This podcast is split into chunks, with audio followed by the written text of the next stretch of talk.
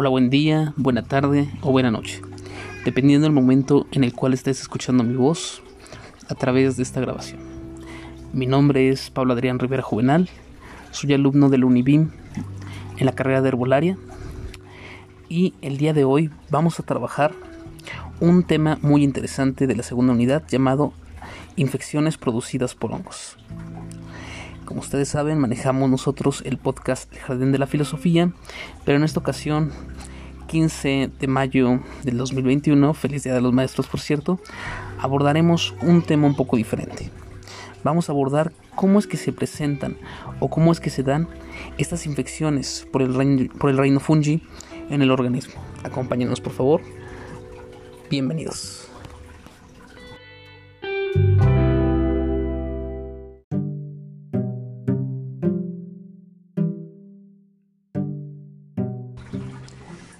Como ya lo hemos trabajado en otros momentos, Maturana, biólogo latinoamericano recientemente fallecido, definía la vida como una autopoiesis, es decir, como la capacidad de un organismo para poder mantener su estructura y poderla reproducir a lo largo del tiempo. Por tanto, una célula está viva en tanto convierte elementos inorgánicos en fuente de alimento para seguir subsistiendo de igual, de igual manera el ser humano, un perro o inclusive un hongo. Pero entonces, si la capacidad de sobrevivir o de subsistir es lo que genera la vida, ¿en qué momento podemos hablar de que esta vida se convierte en una infección? En este caso, una infección por hongos.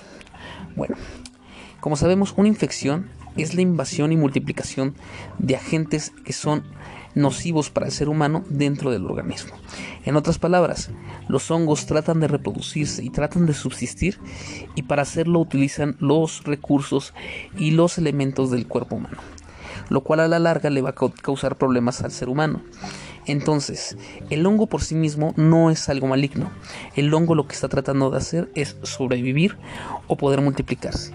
El problema es que en, la interacción con su medio, es decir, en la interacción con su nicho ecológico, que en este caso sería el ser humano, es nociva. ¿Para quién? Para el nicho, que somos nosotros. Por lo tanto, existen formas y existen elementos para poder frenar y poder contrarrestar los efectos de estas infecciones por hongos. En la lectura que fue recomendada y fue revisada para esta actividad, como ustedes saben, la guía para el tratamiento de las enfermedades infecciosas nos dan algunos puntos o algunas claves para hacer este tipo de tratamientos. A continuación, el podcast se va a dedicar a analizar un poco más a profundidad estas características. Pero recordemos, la enfermedad es tal en tanto ataca al ser humano. El hongo por sí mismo lo que busca es reproducirse y sobrevivir, es vida. El problema es cuando esa vida ataca su nicho ecológico, que somos nosotros. Y de igual manera, nosotros tratamos de reproducirnos y tratamos de poblar la Tierra, pero si al momento de hacerlo destruimos nuestro nicho ecológico, que es el planeta, podríamos considerar de cierta forma que somos una especie de plaga para el planeta y tenemos que buscar nuevas formas de relacionarnos con él.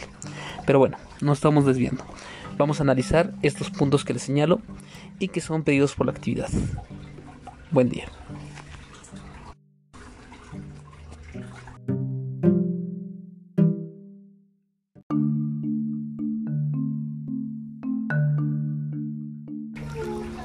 La primera infección por hongos que vamos a revisar es la generada por la micosis endémica, la cual tiene distintos representantes como puede ser la meningitis, la meningitis para niños, también es el daño pulmonar en casos leves, la criptococosis, entre otras. ¿Qué es lo que caracteriza a este tipo de, de infección?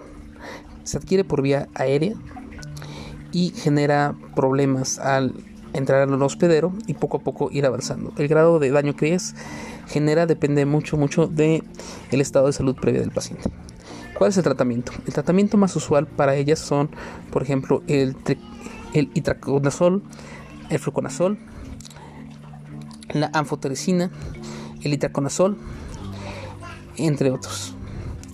También puede presentarse la meningitis, la, meningitis también se puede presentar con un grado mucho más alarmante que es cuando se posee SIDA, porque como sabemos el síndrome de inmunodeficiencia adquirida afecta bastante al organismo al dejarlo sin defensas, la histoplasmosis, la enfermedad moderada, entre otras. vamos a pasar a revisar el siguiente tipo de infección.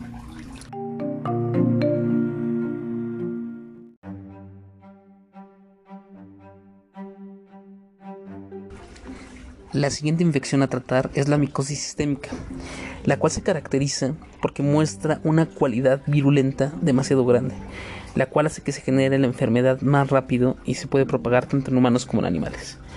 Normalmente se suele dividir en dos tipos, en la micosis sistémica primaria y la micosis sistémica oportunista. Algunos ejemplos de este tipo de hongos sistémicos es el histoplasma, el blastomyces, la paracoccidioides y la coccidioides. Los tratamientos más usuales para este tipo de micosis son el boriconazol, nuevamente el fluconazol, el cual como nos estamos dando cuenta es muy usado en casos leves a moderados en distintos tipos de infecciones por hongos. También se usa la caspofungia, la anfotericina, el ketoconazol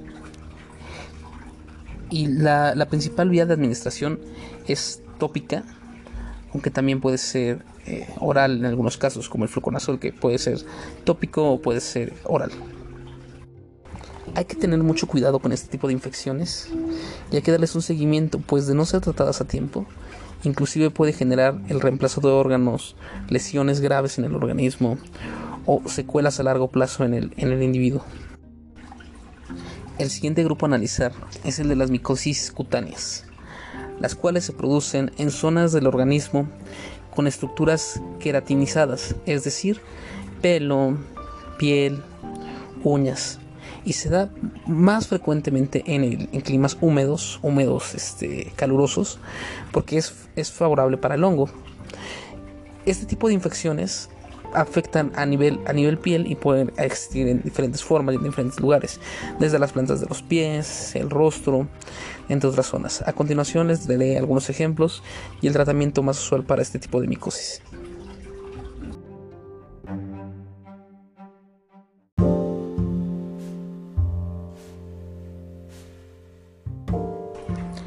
Algunas de las infecciones de cutáneas, las cuales son muy frecuentes, Pueden ser, por ejemplo, la onicomicosis, la cual se presenta en los dedos de la mano o en los dedos de los pies. También tenemos la tinea capitis. Otro ejemplo es la tinea capitis curis o pedis, la cual se presenta en diferentes zonas. También la tinea versicolor, las cuales afectan a diferentes zonas del cuerpo y tienen efectos negativos, tanto de forma orgánica como también de forma social por el efecto que genera en las personas el, poderlos observar. Algunos medicamentos que pueden utilizarse para poderlo trabajar es la tirbanefina o la o el itracolazón. También se llega a utilizar el, el ketocorazol, perdón, entre otros. Estos tratamientos y tanto para la micosis cutánea como para la sistémica o la endémica también pueden ser trabajados desde la herbolaria y la, y la fitoterapia. Algunos, algunos remedios basados en plantas que se suelen utilizar es el aceite del árbol del té, la cual se utiliza de forma tópica. También el consumo del ajo por las cualidades que tiene antibacterianas y antifúngicas se suele consumir. El perióxido de hidrógeno con yodo de forma cutánea también suele ser un remedio utilizado y principalmente también se utilizan medios físicos como es el uso de talco o el secado constante de pies, esto con el objetivo de evitar que exista un ambiente propicio para la generación de, hongos. Recordemos que el hongo se genera de forma más eficiente en, en climas húmedos y calurosos. También se suele utilizar el bicarbonato de sodio, y demás. Bueno, recordando las palabras que les dije al principio del podcast, la vida siempre trata de encontrar la forma de sobresalir y la forma de poder reproducirse. Eso nos dice Maturana con el término de autopoiesis. Y lo que nosotros vemos como una infección por hongos, que puede destruir nuestra piel, nuestros órganos, o inclusive nuestra autoestima por la apariencia que poseen, también es una forma de vida y una forma de sobrevivir del organismo.